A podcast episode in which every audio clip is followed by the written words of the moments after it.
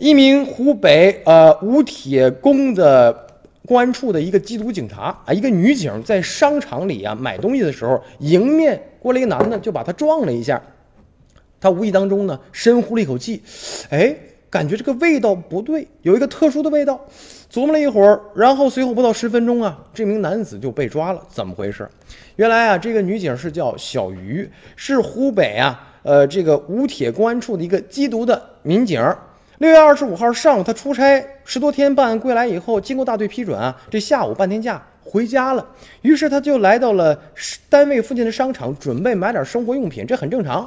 这小鱼走着走着，溜达溜达，一不留神儿，迷糊的哈，一个男的过来帮撞了一下。那撞了以后呢，他感觉不对劲儿，难受，一吸一口气，哎，身上有异香。结果这是什么味道啊？原来他培训过，这个就是麻果的味道，也叫麻菇啊。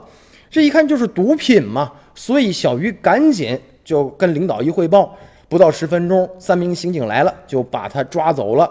一查，果然果不如此啊！这男的身上搜出了四百粒疑似麻果的毒品和大量的现金。经过带回去一检查，确实他就是这个毒品案件的一个逃犯啊！最后呢，是被抓获了。